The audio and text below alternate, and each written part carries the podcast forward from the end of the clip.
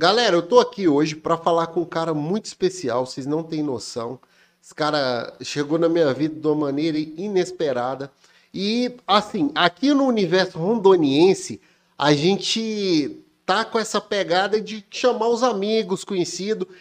E o universo rondoniense é Rondônia inteira. E ele não é da capital, ele é do interior. É de uma potência lá do Vale do Jamari, Vale do Guaporé, Guajaramirim para baixo. Então, o projeto, o Universo Rondoniense, é para falar com diversas personalidades, diversos locais e trocar essa ideia muito bacana com essas pessoas. E claro, primeiro a gente vai nos de casa. É, essa aqui é uma gravação, a gente está fazendo um teste e esse telão aqui, ó, está disponível para todos os empresários do estado colocarem a sua marca, nos patrocinarem. Tudo isso aqui foi feito com recurso próprio, tá, gente? Isso aqui é uma história que eu vou contar depois, como surgiu a parte financeira desse podcast. Mas hoje eu vou me ater à exclusiva pessoa que está conosco. Diga-se de passagem, um cara muito especial, Thales Lage. Obrigado, gente. Obrigado aí. É, eu até mandei aqui na pra galera, né? Falando do, do podcast. Falei, caí de paraquedas é, por, por, obviedade, o convite né, veio já aproveitando a vinda para cá, eu fico muito feliz. E é uma história bacana, né? Como você disse, tem algo que você gostaria de não comentar. Eu fiquei preocupado, mas eu lembro, a nossa história é uma história boa, história limpa. É muito engraçada, tem muita coisa é, que eu gostaria de esquecer. Mas, não entre nós, mas coisas absurdas da vida da gente Hum. Ah, é muito. Tu lembra, tu lembra daquele dia? Ó, oh, gente, nem começou, eu já tô já fazendo aqui o outro. Vai falar. Você vai falar daquele do sanduíche lá da do... menina do sanduíche.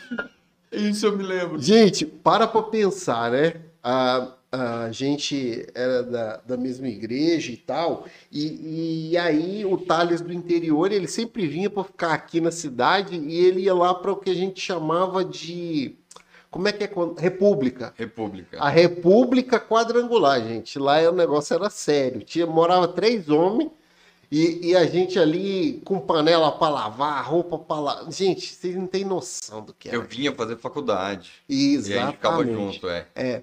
E aí ele passava tipo um dia, dois, três no máximo, né? E voltava. Eu só acho que nunca ficou mais do que dois, três dias. Dois dias, é às vezes três dias. É, o máximo. E aí o, o Thales, nossa, gente, pensa numa época difícil.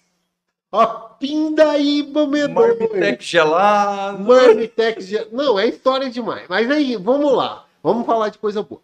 A gente tava lá, eu lembro que eu tinha pegado um dinheiro, e eu falei, Thales, vamos comer um sanduíche, cara. Ele, cara, mas já é mais de 11 horas. Eu falei, não, tem um aberto ali que fica até tal hora. Aí, cara, que coisa horrenda, que treta. Presta atenção no objetivo. A gente foi para comer e daqui a pouco vira uma mulher lá na esquina, bêbada, cambaleando, e ela para de, de, frente para nossa mesa, assim, ó, meio que de frente. Ele tá aqui, ela parou aqui, de frente. Eu e ele conversando, ela parou aqui assim, ó. E aí, o que que deu? Observa. A mulher falou, ô, ô, ô moço, falou para ele. ô moço, eu quero falar um negócio para você. Ó, eu quero dizer que eu tô errado, eu bebi. Ninguém deve fazer o que eu faço, que é beber. Mas é, desabafa, beber desabafa. Era desabafa mesmo? Eu me lembro que ela, ela chegou, tinha uma moto. Eu vou ter, eu vou ter que pegar do começo, senão eu, vou, eu tenho que pegar por ordem. Vai. Ela chegou e falou assim: é, Tem como você me levar em casa? Eu Foi. bebi demais eu... e eu não consigo chegar em casa. Foi isso. Aí eu falei, moça, a, a, moto não é minha. Não, mas você não tem uma moto, um carro? Aí eu lembrei de ti, falei, o carro é do Giovanni, mas a bicha tá muito louca. Então o que que eu... Eu falei, olha, é melhor não. Falou, ó, eu bebi, não era para ter bebido, exagerei, mas tá bom, não quer me levar, então não me leva. E saiu andando, deu alguns passos, depois virou muito bravo e falou assim, beber não resolve. Mas... Desabafa. Mas desabafa. É uma e coisa aí, desse tipo. E aí ela falou bem assim, ó, e tem uma coisa, não quer me levar, não leva não, mas também não me humilha não, tô beba. Não me critica, não, não me, me critica. critica.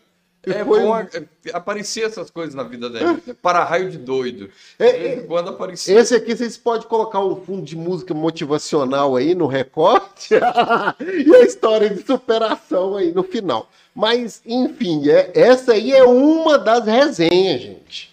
A gente era o, é, de carreira, né? O clérigos de carreira, e aí as pessoas, né? Sempre chamando a gente de obreiro, de pastor, e aí um dia de madrugada, acho que eram as três horas da manhã. Você lembra? A gente estava jogando Need for Speed, três horas da manhã. Aí a pergunta que rolou quando nós estávamos jogando, perdeu para controle, né? Aí era. Aí alguém perguntou assim, hein? E se na igreja perguntar, o que que faz na República Quadrangular de madrugada? A gente vai falar que tava orando? Os três pastores estavam jogando Need for Speed, é um jogo de Detalhe, no telão, No com telão, data show, com data um negócio show. alto estilo. Não, tava top. Aquele dia é resenha demais, gente. Vocês não tem noção. Mas o, o que eu. É cada coisa. Não, o que eu queria falar não era nem isso. Acabou entrando nesse Tá, desculpa, assunto. vamos lá. Vamos lá. Ó, gente, o Thales. Thales, é, fala um pouco aí pra galera que vai acompanhar o podcast. Aonde você nasceu, como que você veio parar em Rondônia, como é que foi isso? Cara, eu sou. Eu sou o remanescente da geração X, né? Sou 79. Ele encanou com isso agora, galera. É, isso isso me, me deixou muito mal. Eu- é a, a idade, né? É, eu sou de Minas Gerais, sou de Itaiomi. Tô indo pra lá mês que vem de novo. Itaíbi. Itaiomi. Eu, eu você sabe que eu também sou de Minas, né? Mas Não é- só não que é eu sou. goiano? ma- na- tem uma história complicada. Eu digo que eu sou brasileiro, mas para resumir, para você continuar, é, eu nasci na cidade de Poço de Caldas, cidade turística, Ah, a terra da Bauxita, né? Ou é a do papai que é a terra da Bauxita, que é muito claro. Deixa a geografia quieta. É, vai, Deixa- vai. Não, é, não, não é o forte Não, não cara é o aqui, meu negócio é história, Tá, galera. beleza. Ah, e o meu é contar a história, né? Mas vamos lá. Eu nasci lá em Itaiomi e de 79, aquela coisa de imigrantes à procura de terra, de uma nova vida. Meu avô, em 83, veio para Rondônia, Ouro Preto do Oeste, né? No território central, ali em Ouro Preto. E, e o, que- o mais engraçado é que ele chegou, veio antes, viu tudo, se apaixonou e ele era um entusiasta, um, um- como é que a gente diria? Ele é, visionário. é, mas ele é o velha águia, né? Ah, sim. É aquele cara que sempre olhava o futuro, Olhando sempre de cima as oportunidades. via as oportunidades, mas tinha um pouco pé no chão.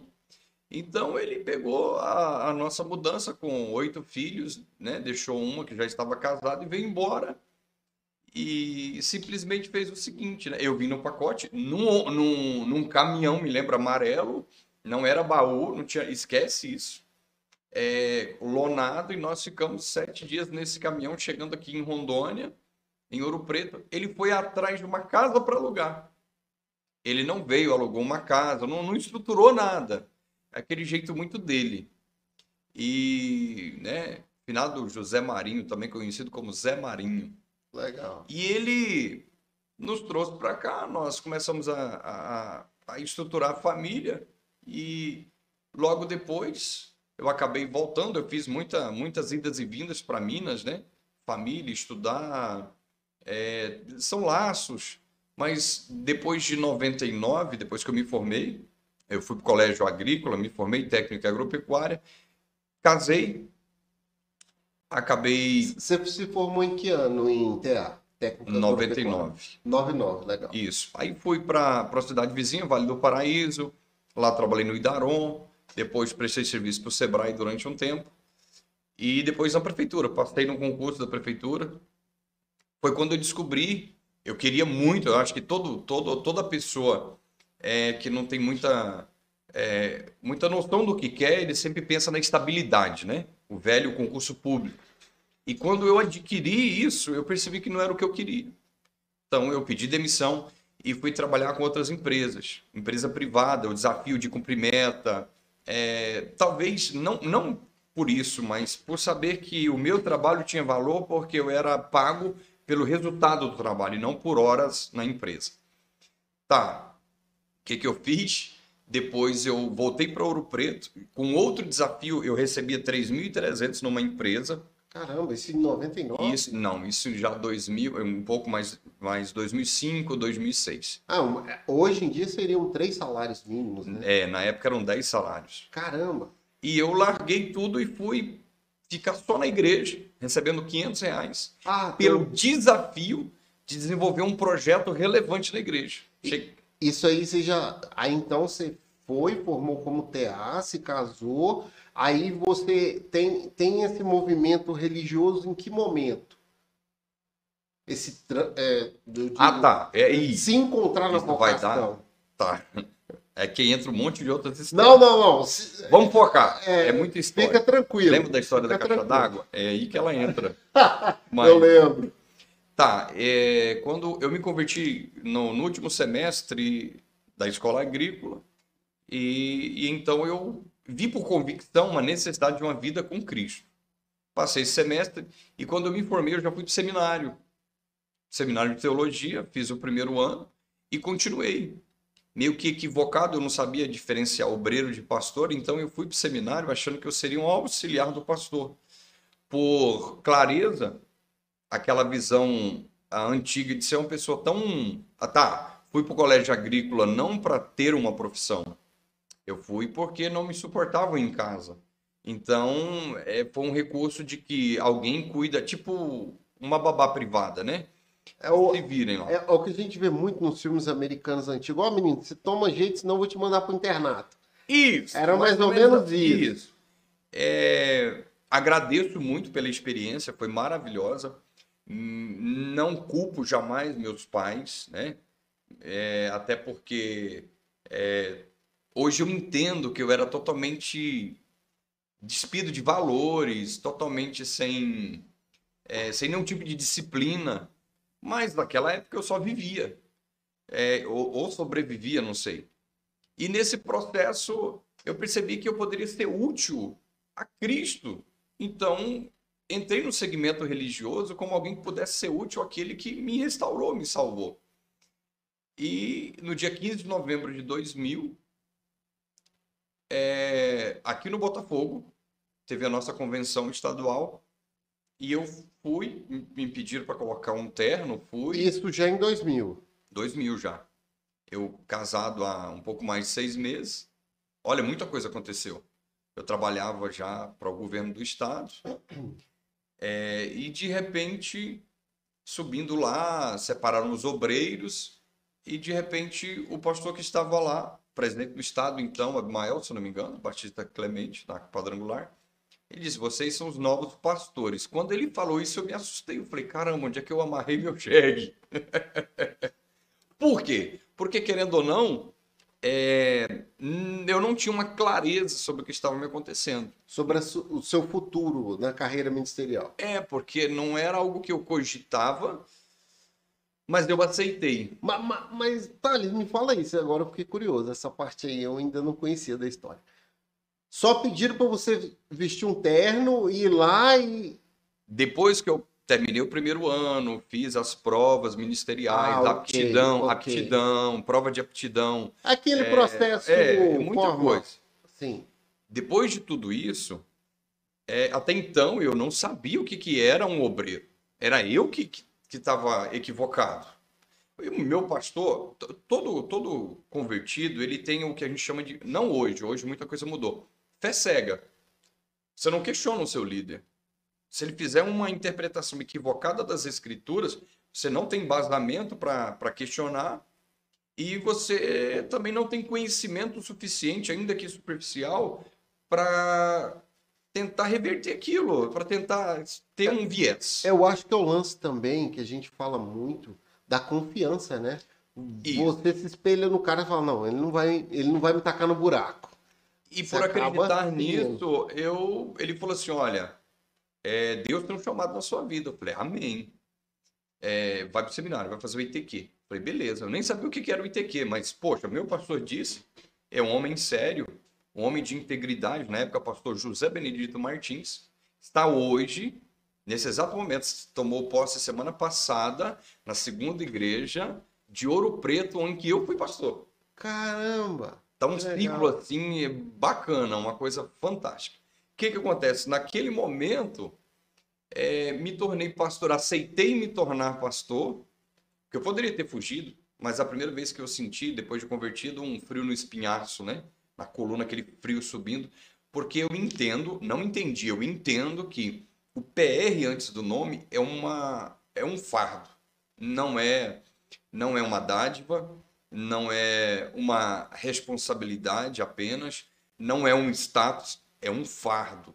É uma missão é que você tem que levar. É muito importante, é muito importante. É uma missão que você tem que levar. É uma missão que você carrega consequências dela. Sim. E eu penso muito no que nós deixamos marcados na vida das pessoas.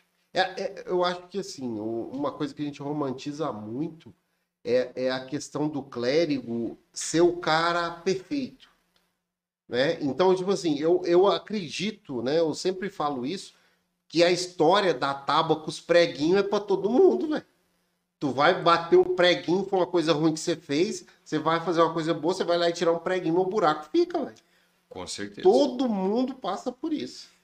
Eu, eu tenho duas coisas que eu aprendi no ministério. Que nós, por mais que terminamos um seminário, é... e hoje, né, com o bacharelado, eu percebo que, né, por obviedade, eu percebi que depois que a gente termina o bacharelado, a gente descobre que não precisava dele. isso, ó, gente, isso é opinião ah, é. pessoal minha, tá? É opinião pessoal minha. É, como pastor, eu fiz pela, pela Metodista, pela UMESP, tenho respeito, é honrado, cada profissional, cada pastor, cada. Doutor. É, são doutores, tá? É. Não tem bacharel dando aula lá, não. E pouco, eu acho que não tem mestre. Ela Na época que eu estudei, ainda tinha mestre. Então, ainda tinha mestre ainda é, são profissionais bem qualificados, de alto gabarito. Mas por que, que eu estou dizendo? Porque eu percebo que eu não utilizo quase nada. Por dois motivos práticos. Primeiro, que a igreja não está pronta para degustar a teologia. Segundo, ela não está interessada. Ela só quer se arrepiar e quer chorar, se emocionar. Isso é uma verdade. Infelizmente, a igreja que cumpre esse papel, ela lota a, a igreja passou do ordinário, que é o normal, para o extraordinário somente, né? Eu falo isso porque, é, com todo respeito, eu tive que decair em qualidade da mensagem, porque, por exemplo, vou citar exemplos. Mensagens temáticas, o mesmo tema eu ia desenvolvendo mensagens uhum. dentro do tema. É, faltava grilo cantar na igreja. Né? Eu vi as pessoas.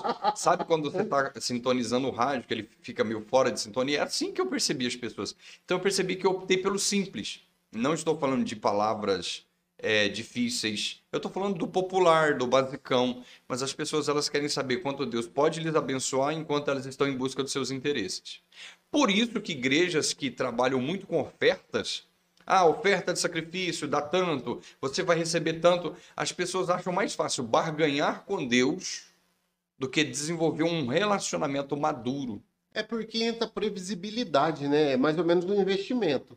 Eu coloquei 10, tiro 100, eu... você consegue ver, né, o fim de tudo. E, e a vida religiosa é a fé, né? É algo que você não vê.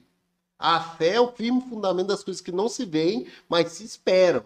Então, assim, eu, eu acho que essa materialização do sagrado é um equívoco em vários aspectos. E eu vejo isso nas várias cidades que eu pastoreei. Sou, sou, sou quadrangular de raiz, de nascimento, mas Vale do Paraíso, é, abrimos obras lá em, 90, em 2000 até 2006. Ouro Preto, 2006 a 2011. Cujubim, que foi para mim um desafio fantástico porque eu achei que Deus tinha me punido. Eu falei assim, Gente, essa daí eu tava no dia, tá? Esse dia eu tava. Eu o lembro. dia que olharam pro, pro Thales e disseram bem assim, hein, tem uma igreja ali, é tu que vai assumir. Aonde que é? Cujubim. Falei, não, tá doido. Aí tu brigou acho que uns seis meses, um ano ainda, né? Foi. Eu... Você ainda acabou indo. Eu, tá, Aí o que acontece? Quando, quando a gente não vai por vontade própria, olha, aí onde é que eu vejo os mistérios de Deus. Passei no concurso. Olha, pega a visão, hein? Pega a visão. E num remanejamento de equipe, eu ia pra. Como é que é o nome do vizinho aqui da cidade, vizinho aqui? Candeias? Eu ia pra Candeias de Amari me, e fizeram não sei o que com não sei o que lá e me botaram em Cujubim. Quando eu olhei Cujubim, eu falei, gente, meu Deus, eu não sei nem onde que é. Quando eu cheguei, foi assustador. É, aprendi a gostar, amo de coração. A gestão nessas duas, esses últimos anos tem feito um trabalho fantástico. E, e assim, conheci pessoas de garra, de atitude, bom caráter, pessoas guerreiras e que que foge ao trivial. E eles são bem tão peculiares que quando eu comecei a fazer um evangelismo, é, eu fui parar na psicóloga, eu, eu fui fazer análise. E a primeira frase que eu usei, eu falei assim: eu não dou conta de cuidar desse povo, esse povo é doido. olha, olha a loucura, gente. Na mi, no mesmo estado, tu, an, antes tu estava morando aonde lá? Ouro Preto. Mas Ouro Preto não faz, ah, não faz parte do. Não, é território central. É, lá é central, né? É. Olha só, ele era vizinho praticamente da cidade que ele ia e não tinha essa dimensão do costume. Não, totalmente diferente. Gente, aprenda uma coisa: o que dá certo aqui não dá certo ali. Não dá, não existe. Você tem que ser. Eu estou me reinventando. Tem uma história linda, oito anos que eu fiquei em Cujubim, fizemos uma história fantástica. Tudo isso? Oito anos. Eu fui lá para ficar 60 dias. Que eu cogitei isso? pedir demissão da empresa. O que eu fiz agora, né? Então, passei no concurso pra, e, e pedi demissão. Por quê? Não dá, não dá, não entra na minha cabeça permanecer num lugar que eu trabalho por dinheiro. É, eu fiquei doente, fui parar de novo é, é, na psicóloga, porque eu trabalho, fulano X, Y, Z também trabalha, eu me dedico, fulano se dedica mais ainda e fulano não se dedica, nós ganhamos iguais.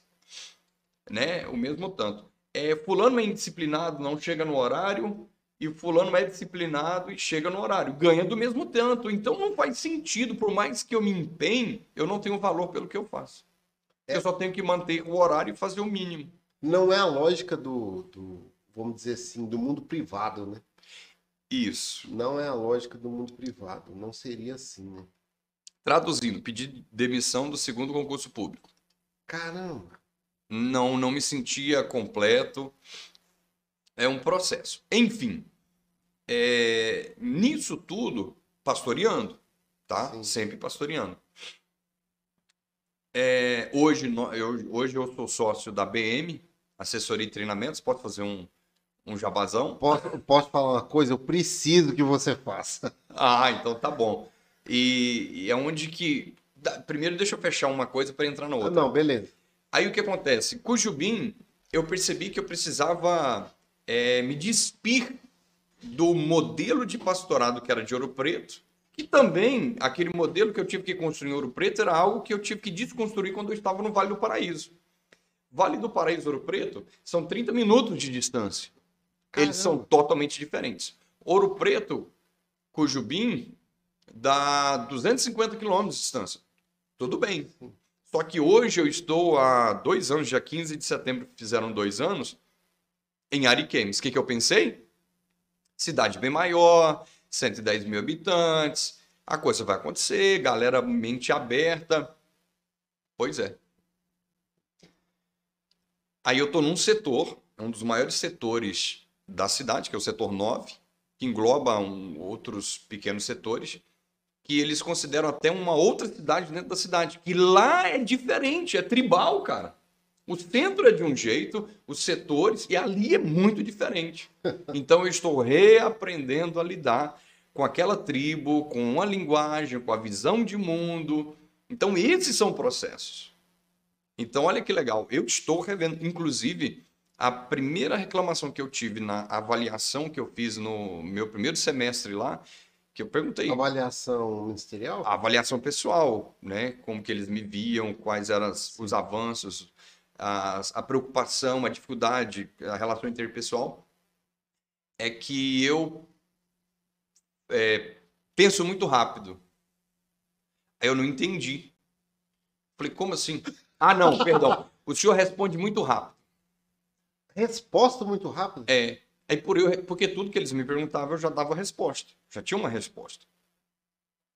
Poxa, são 21 anos de ministério. O pastor anterior era a primeira igreja dele, ele tinha, ele pastoreou três anos, né? O outro também.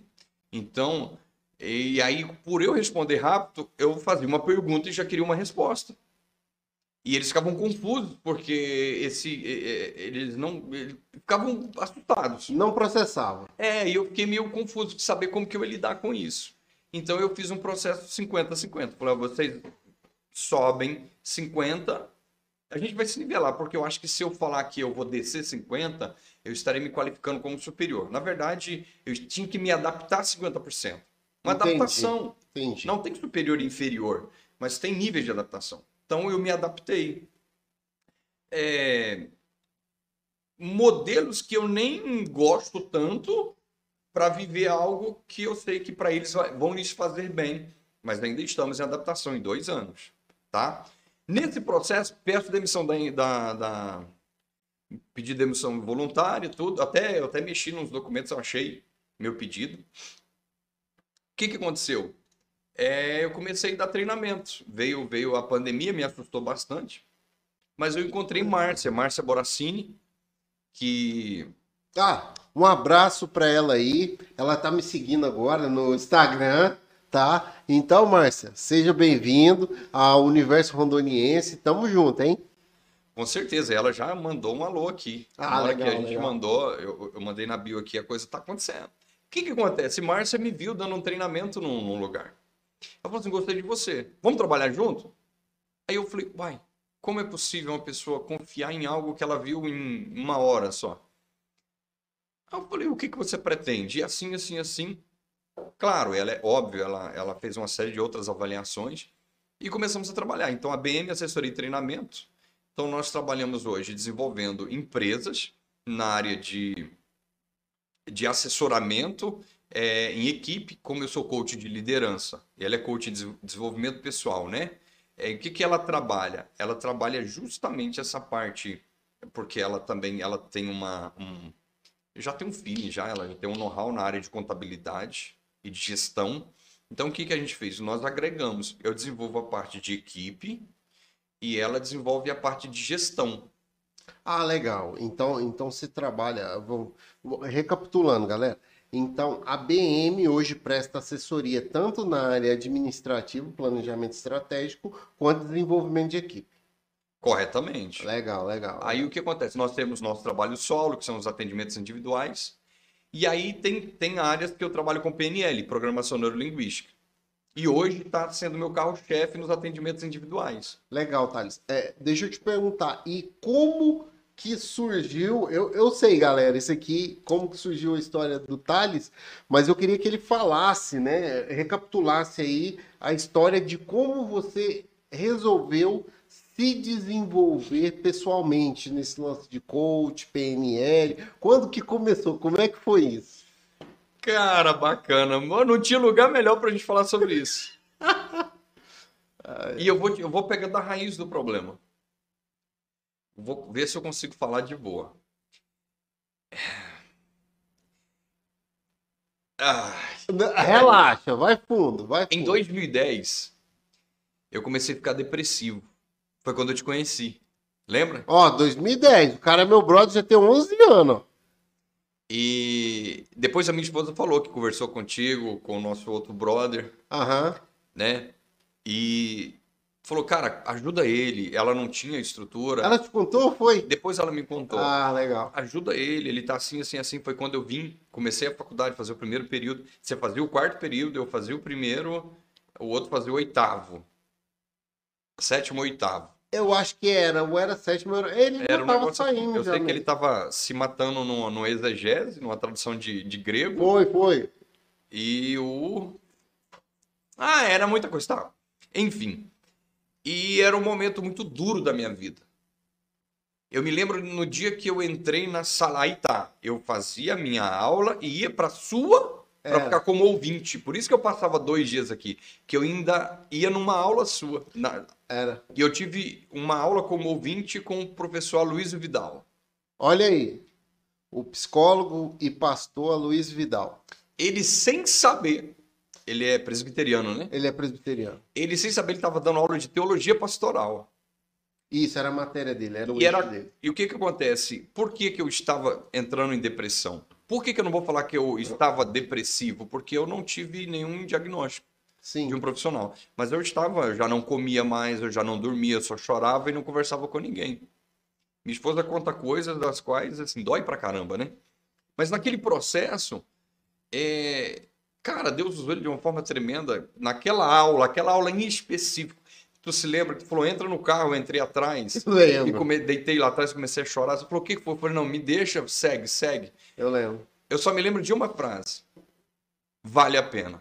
Vai valer a pena. O que, que eu percebi? Eu não tinha habilidades é, necessárias para administrar conflitos que eu estava tendo na igreja. Não era um conflito com pessoas, mas conflito sobre a minha vida pessoal como pastor. Conflitos internos. Obrigado. E então aquilo eu percebi que na faculdade eu poderia obter. E equivocadamente, ou não, eu obtive o sucesso de conhecimento, mas as maiores. O maior conhecimento para absorver isso foram nas conexões que eu fiz contigo e com outros tantos profissionais. Quando você foi fazer o treinamento, falou assim, cara, fiz um treinamento de coach pela SBC, Sociedade Brasileira de Coach, hein? Isso. Cara, eu falei, como é isso? E você foi me falar. Então eu fiquei namorando isso. Falei, caramba, muito bom. E como eu trabalhei um bom tempo com o Sebrae, tanto é, eu trabalhei, assim, quando eu trabalhava na prefeitura, nós fazíamos projetos juntos, em parceria, então eu participava dos treinamentos. E querendo ou não, o Sebrae tem uma gama de treinamentos fantásticos. E eu vi que tem muita coisa assim, porque querendo ou não, a construção do coach não é algo que nasceu num ovo. Foi um- uma absorção de ferramentas de desenvolvimento pessoal, de autoconhecimento. E eu vi algumas coisas, falei, caramba, peraí. E aí surgiu a oportunidade que eu também fizesse. Fui, fiz. E quando eu fiz o de Leader Coach, que é coach de liderança, eu percebi que tinha ferramentas que eu já tinha até conhecimento. Então eu fui aprimorando, aprimorando, aprimorando. Inclusive, a minha sócia Márcia também é da SBC. Legal, legal. E, e ela, assim, ela tem uma, uma ética profissional e tudo. Ela fez, acho, um, um, um dois anos antes que eu. Então, nisso, eu percebi que eu tinha ferramentas para desenvolver pessoas, mas pessoas limitadas emocionalmente não tinha. Aí eu comecei também a ter que lidar com isso em mim. Porque a verdadeira história, se der certo em mim, dá em qualquer pessoa. E eu preciso ser o, o espelho. Eu sou o marketing da, da, Como é do que é? coach. A gente fala muito sobre o modelo empírico, né? Então, tipo, eu fui, experimentei, não funciona. Agora eu reproduzo. E qual é a minha preocupação? Eu não poderia me lançar como coach. Eu acordei de manhã e falei, sou coach.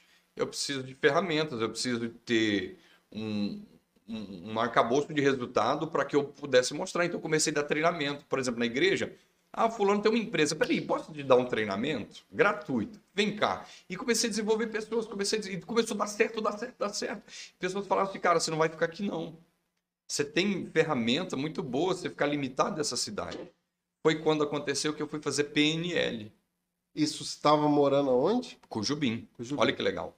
E era uma época que Porto Velho chovia fábrica de coach, né? Não. E, e isso queimou muito o mercado. Então não Não, queria. mas assim, eu acho que se você pegar aí esses grandes canais de divulgação aí, tô falando canal, gente, é canal no YouTube, tá? O que tem de zoeira de coach, irmão?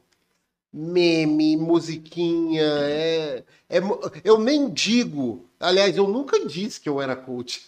Então, é, eu prefiro não, não falar. Eu, Eu prefiro, omito, prefiro eu omito. fazer, Eu prefiro fazer e depois a pessoa perguntar. Entendi. Fica melhor. Por quê? Justamente esse monte de. Hum. Esse pessoal do pré-escolar. E, na verdade, a formação. Complicado. Vamos ser sinceros, é, é, eu vou assumir todo o risco. A, a, Ó, gente, ele tá assumindo o risco. Que ele falar é por conta a dele. Febracis, ela, ela abraçou aqui Porto Velho de uma forma assim muito grande.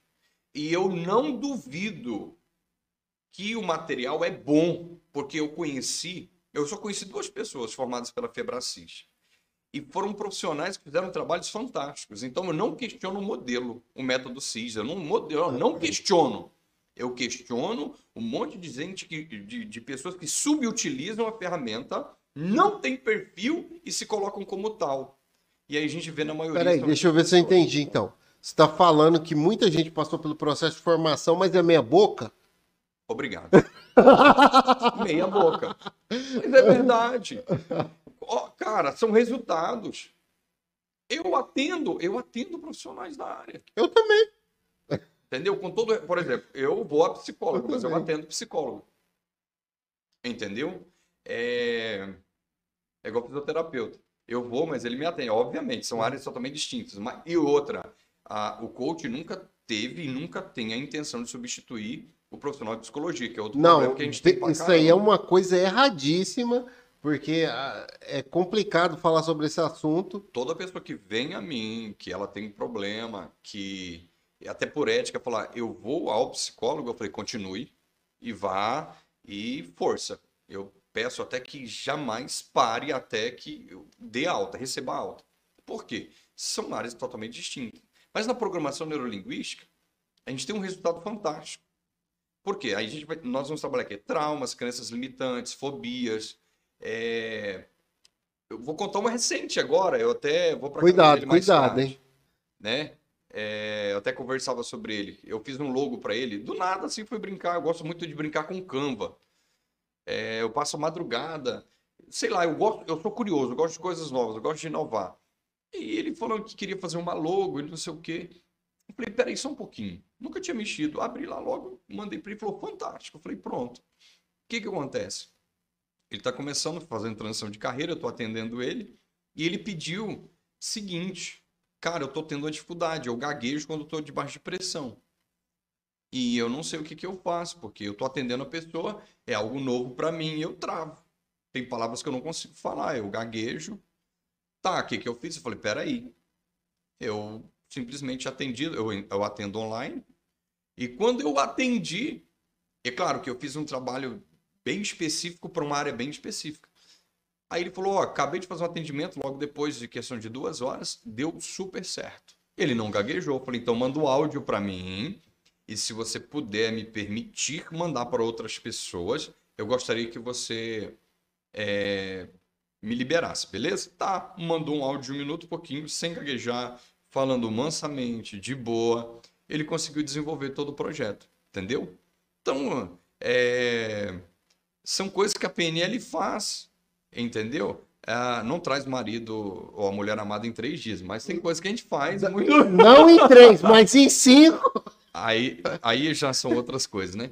Mas tem casos que eu fiz agora, é, crise de ansiedade, é, recentemente, é, tem gente que não pode ter. A gente conta, eu não sei se dá para contar, mas sabe quando a pessoa que ela na hora H ela, ela vai vai mais rápido que a esposa ou Não, acho que pode falar. Isso aí é um problema. Como é que é? Aqui nessa sala a gente está em três. Dizem que um homem a cada três tem esse problema. Só pode. Aí eu tô tranquilo. Ah, eu também Não, mas tem gente que tem problema. É é das mais diversas por causa de ansiedade. É, é, Porque ejaculação precoce é ansiedade, vamos Sim, e, e, gente, assim, por mais que a gente fale nesse tom de brincadeira, é um problema sério, tem que se procurar a orientação médica e diga-se de passagem, existe um o como é que Depois chama eu te lá? atendo, fica tipo Pode. Como é que chama lá o código lá de doença? O CID? CID. Código Internacional de Doença. Então, assim, você não vai pedir um atestado por causa disso, mas existe, pode ser tratado, né? Entendeu? Esse tipo de coisa. A... Uma menina da igreja, na igreja eu não cobro. As pessoas da igreja, eu não... É, até por uma questão de visão missionária. Sim. Eu estou ali para desenvolver aquelas pessoas. Okay.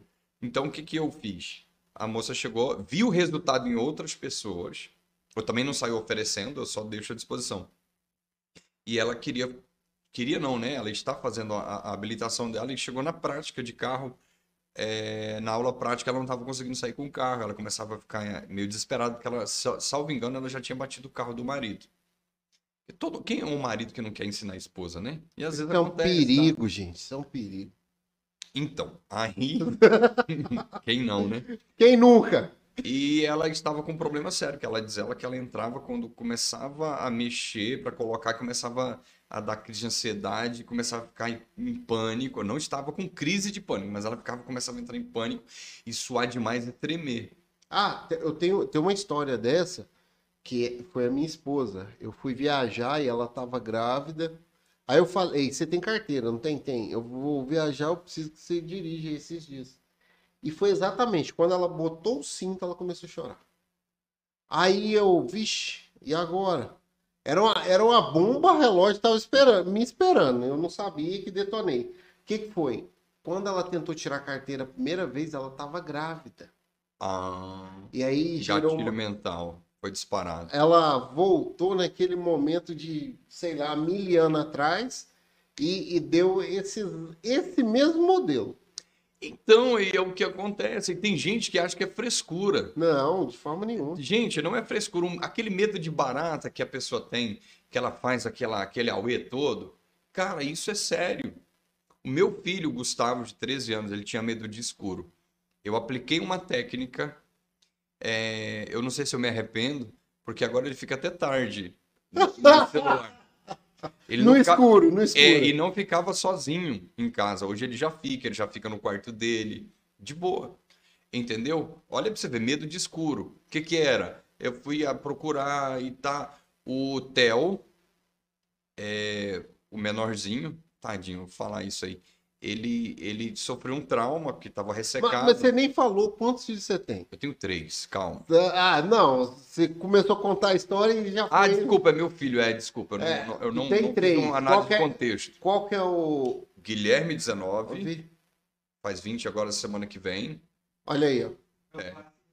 Ah, é, é, É. isso aí. É, tá, vocês fazem É, meio juntos, né? mesmo junto. Tem o Gustavo, de 13 anos, que é o lutador. Perigosaço, gente. É, o Galegão. Pesquisa aí no Instagram, Gustavo Marinho. Ele chuta, dá mais coisa que mula manca. Ele é perigoso. E o Theo, de 8 anos. O Theo, aos 5 anos, ele sofreu um trauma. Ah, ele estava ressecado e ele acabou sofrendo né, um mal-estar decorrente da, da- do ressecamento, uma fissura, né? E ele sentiu muita dor. Ele tinha medo de fazer força. E aí, desde então, ele demorava muito no banheiro. Eu apliquei uma técnica, ancorei um estado com água, e toda vez que ele quer ir no banheiro, eu falo, bebe água. Ele vai rapidinho e não tem mais problema. Entendeu? Legal. Então, cara, isso é fantástico. Você pode usar na, na, na família. É, Eu usei em mim, eu tenho um problema sério agora. Sim. Eu amava. Amava não, eu amo, eu só não consigo assistir mais série da Netflix. Por quê? Porque eu, eu não tinha esse negócio de assistir uma, eu maratonava. Ah, tamo junto, até Então, hoje. Mas aí o que acontece? Eu tinha que fazer algum trabalho, eu tinha que fazer alguma coisa, alguma fazer, e aí, e aí eu, eu ficava olhando pra TV, olhava pro computador e ficava aquela coisa. Ah, gente, fica, observa. Você não conseguia assistir e fazer alguma coisa ao mesmo tempo? Não, ao contrário, é porque eu, eu deixava o computador em outro lugar para não ter que fazer as duas coisas. Por, Ah, não, justamente porque eu precisava de foco, às vezes era para estudar, e principalmente estudar. Aí o que acontece? É, eu ficava procrastinando e acabava demorando, deixando para última hora, ficava só apagando fogo, né? Coisa Ó, urgente. isso aí é coisa da geração X, tá? Ele não consegue assistir e estudar ao mesmo tempo. Pois é, tem gente que assovia, chupa cana, faz tricô e ainda joga futebol. Free É. Fire. Free Fire. É, Mas então, o que que acontece? A, nesse modelo aí da geração X, isso é real, não é. Não é... Por exemplo, é, o meu, eu tinha um computador que tinha quatro telas mais um notebook do lado. Não sei se chegou a vir aqui quando eu tava lembro, assim. lembro, lembro. Era três telas, eu coloquei mais uma televisão, quatro, e tinha um notebook do lado.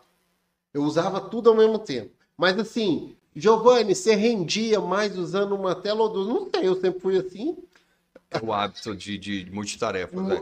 É, a gente diz, diz não, né? Existem estudos, os dados que eu tenho são de 2016. aonde o Brasil era o país que mais existia second screen, que é a segunda tela. O cara sempre tá no celular, tá assistindo alguma coisa, ou ele tá no celular e no computador, ou ele tá no computador com uma outra tela, mas o celular é, é, é muito dinâmico. Se eu estou com entretenimento, eu faço. Se eu estiver fazendo alguma coisa séria, eu já prefiro focar. Porque eu construo conhecimento. Ó, presta atenção. Você prefere fazer uma ligação ou mandar uma mensagem?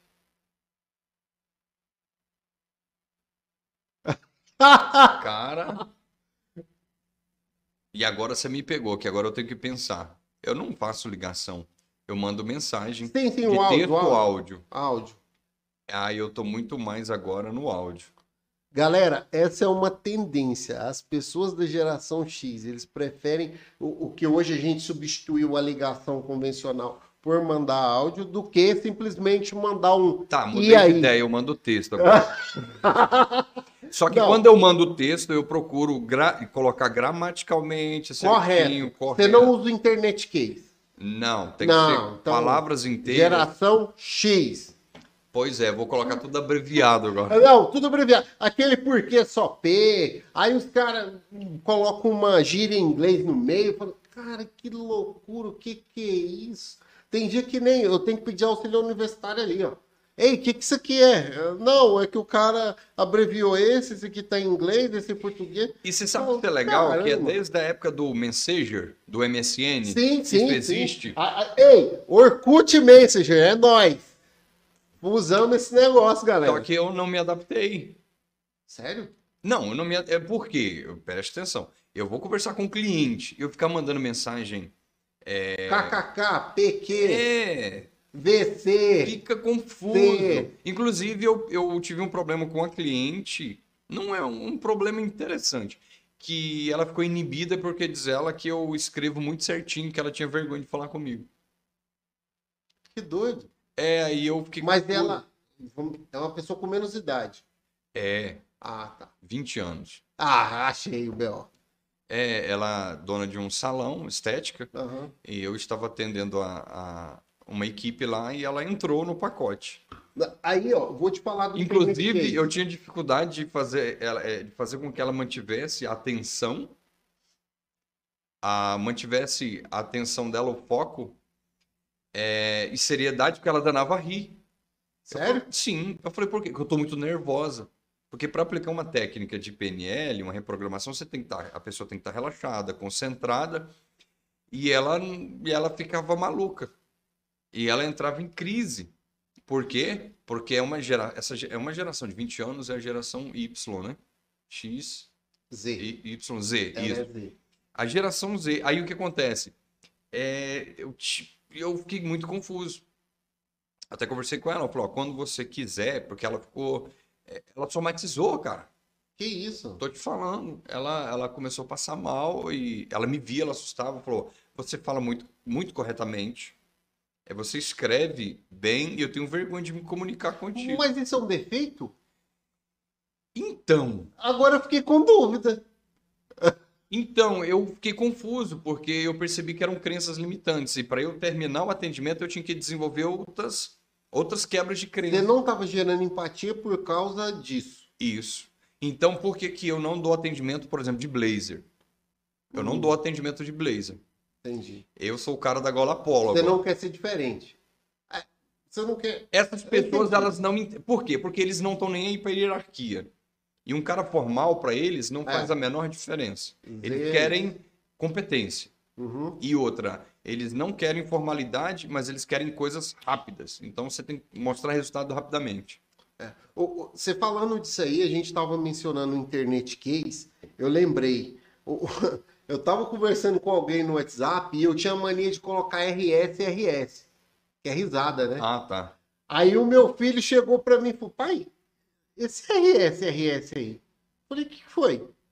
Não, isso aí é uma linguagem um pouco mais carinhosa, é como se tu tivesse É meio. uma que- risadinha sem vergonha. É, que se tu afetuosa. Isso, se tu estivesse flertando, eu falei, o quê? RS, RS? E o que, que eu escrevo? Não, não, é arregaçadão, kkkk. Não- não- já era. Potássio, potássio, potássio. Pô. Tá. Lembrei do Leandro Pernal. É, Isso aí é a tabela periódica. É, brincadeira. Mas, então, e dane-se o, o que a gente tava falando, eu não sei. Tá, voltando. Então, nisso tudo, o que acontece? É... Vamos seguir daqui, e vocês que se virem para entender. É, Então, nisso, a gente percebe o quê? Ah, tá, PNL. Tu tava falando Nós do imediatismo, da geração Isso. Z, do Que nós resultado. estamos vindo, na verdade, de como eu entendi o processo de desenvolvimento pessoal. Sim. Então, quando eu encontrei a, a PNL, e eu preciso dar nome aos bois, que é o Instituto Você, né? Esse, aí- esse aí também podia patrocinar a gente, hein? Cara, os caras são fantásticos. Sei lá. os caras são outro aí. nível. Não é, ó, com todo respeito.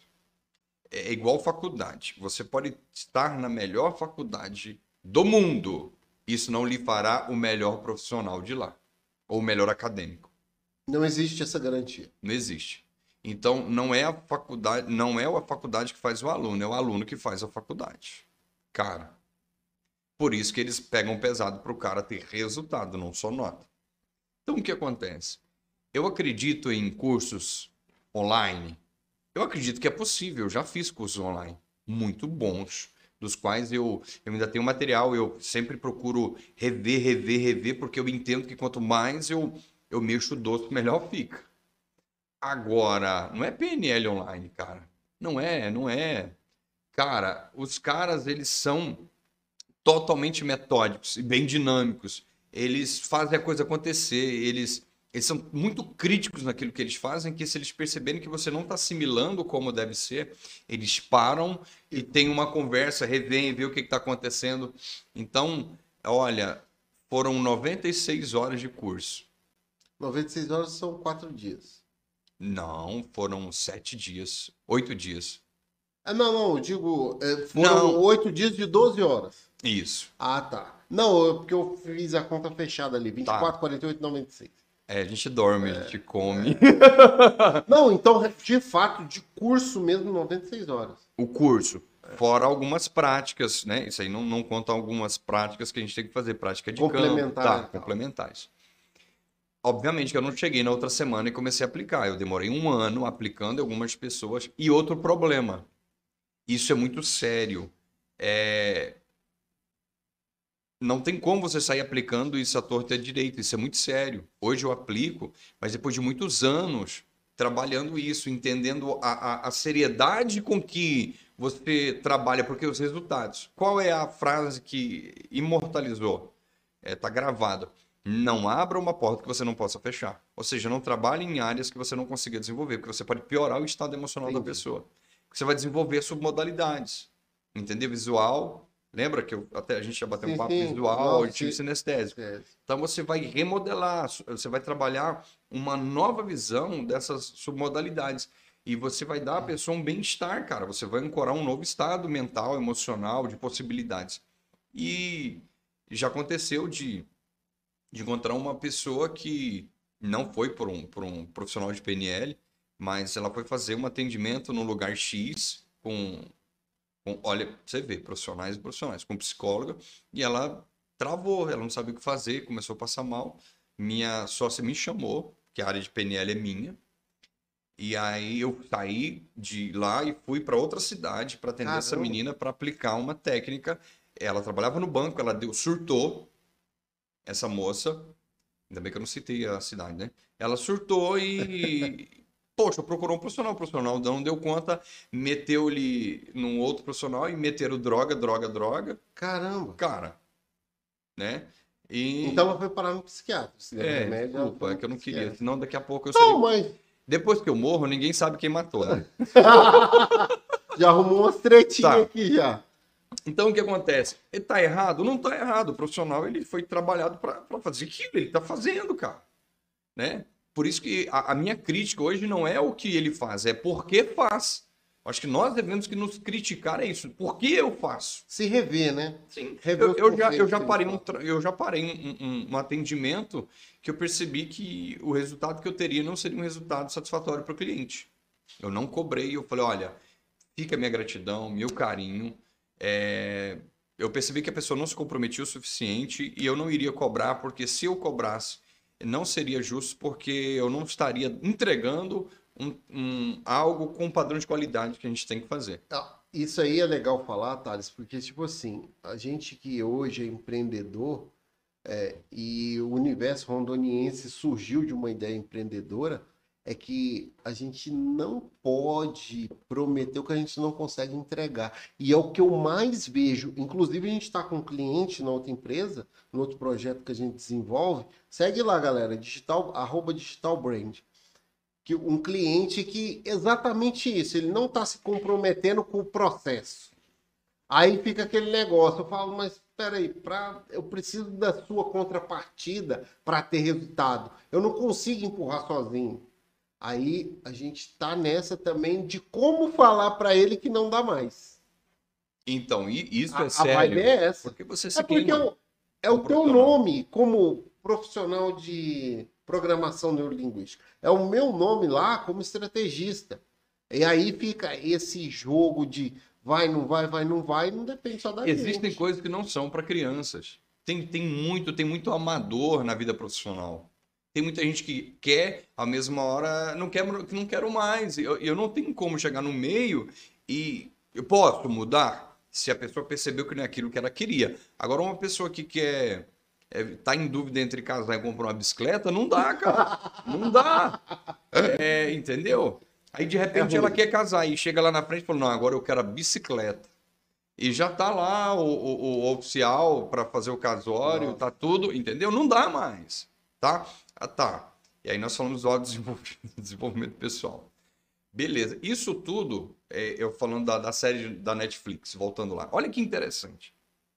Eu apliquei, que é uma coisa também que você tem que ter muita disciplina para aplicar em si Sim. algumas ferramentas, É algumas o- técnicas. Eu não sei no, no PNL como é que chama, mas no coach a gente chama de auto-coach, né? Então, autoaplicação. Eu apliquei uma técnica. Então, o lugar que eu mais gosto de ficar no sofá assistindo, eu não consigo mais, porque dispara um gatilho lá que eu já programei. Fala assim, você se sentir improdutivo. Não, é, é óbvio que não. É, me chama e fala assim: vai pro computador. Aí, se eu ficar naquele lugar, eu não consigo assistir. Agora, eu criei o hábito de não assistir. Eu assisto um filme, e eu tenho um horário para assistir, que é o horário que eu durmo. A parte boa é que eu posto depois, eu assisto de novo, não tem problema. Mas eu já vou pro computador, já ajeito as coisas, tudo certinho. Então, você cria condições. Quando, a gente, quando eu vou dar um atendimento, que eu vou falar sobre gestão do tempo, que são é, importantes, urgentes, cir- circunstanciais, obviamente sobre gestão do tempo, Sim. né? O que, que a gente vai fazer? É a, o- é a tríade do tempo. Tem, tem um lance, né? Agora, não sei se a galera acompanha, o tal da engenharia do tempo, né?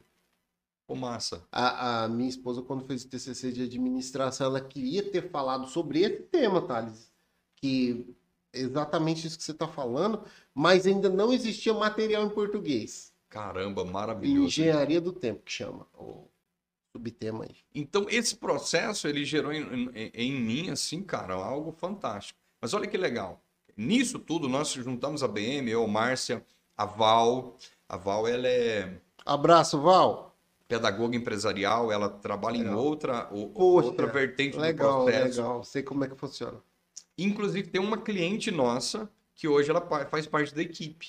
Ela está em treinamento e ela é, inclusive, ninguém a conhece mais. Quem conheceu antes do treinamento e hoje, ela até fala assim: quem mandou você entrar na minha vida?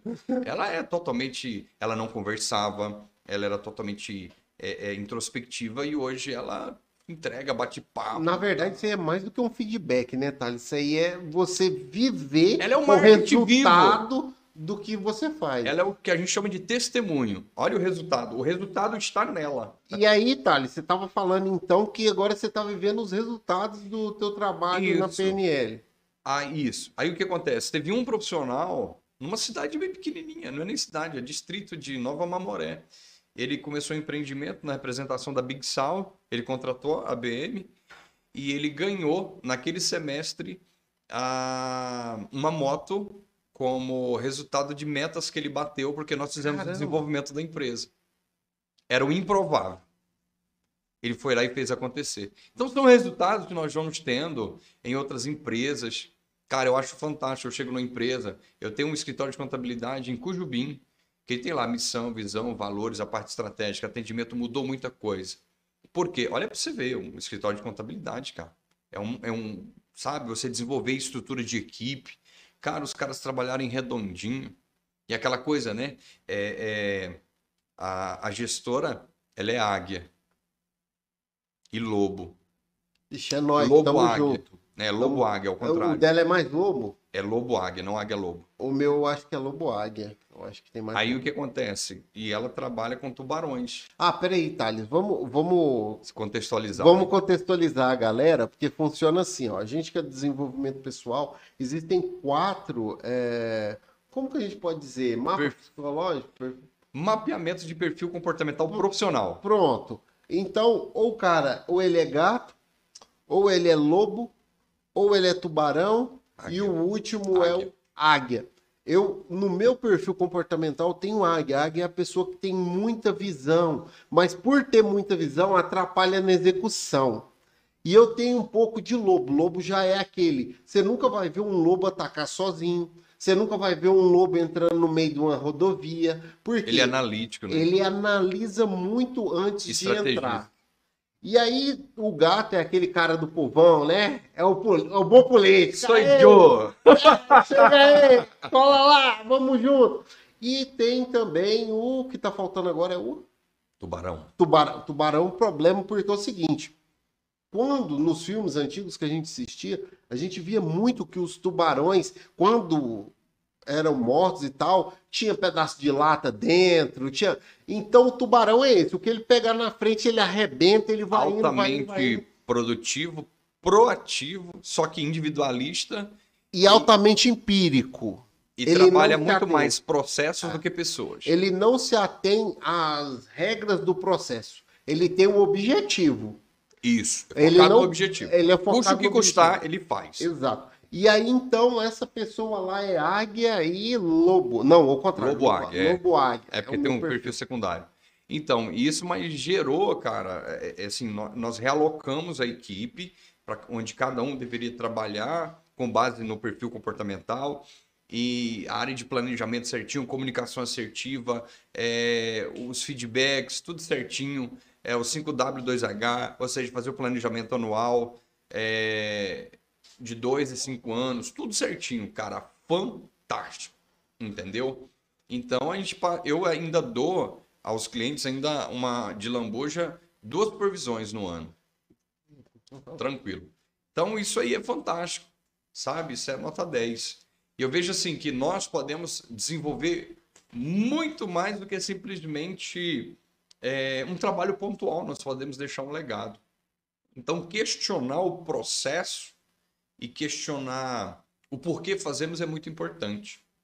Então hoje nós temos como meta na BM é, dar uma cara à empresa, dar um nível de perfil de uma empresa profissional. Por quê? No estado de Rondônia, e vocês, já que é para, já que a gente tá botando defeito em gente não eu, né? Ah, opa, Eu- opa. eu tô- Não me complica, não me complica, Thales. O pessoal pode me falar. É, Atendimento em Porto Velho, em alguns estabelecimentos, alguns aí fica a critério de vocês. Quais vocês já O foram? atendimento é péssimo. São- não é a pessoa que tem má vontade, não é a pessoa que não tem educação. Não foram treinados, ausência de treinamento, treinamento zero. Ho- Hoje eu digo, Thales, que no mundo corporativo, cara, isso está muito forte nos grandes centros. Hoje você não pega mais currículo. Hoje se existe uma profissão, gente, chamada. é, como é que é lá? O Hunter, né? Que é o caçador. O Hunter, ele sai caçando nas outras empresas um cara que esteja trabalhando com o perfil para você levar para sua. Porque se entende que se esse cara está empregado, ele é altamente comprometido. E aí começa um processo de negociação, meio que por fora ali, para ver se consegue trazer o cara pro time. Mas é, o caça-talentos, cara. É o Hunter, o Hunter é o Eu trabalhei numa empresa, eu prestei serviço para uma empresa lá em Ariquemes que eu achei fantástico. Inclusive, eu fiz parte desse caça-talentos. Perfilamos algumas pessoas e aí eu fui orientar como seria. Fui orientar, não, né?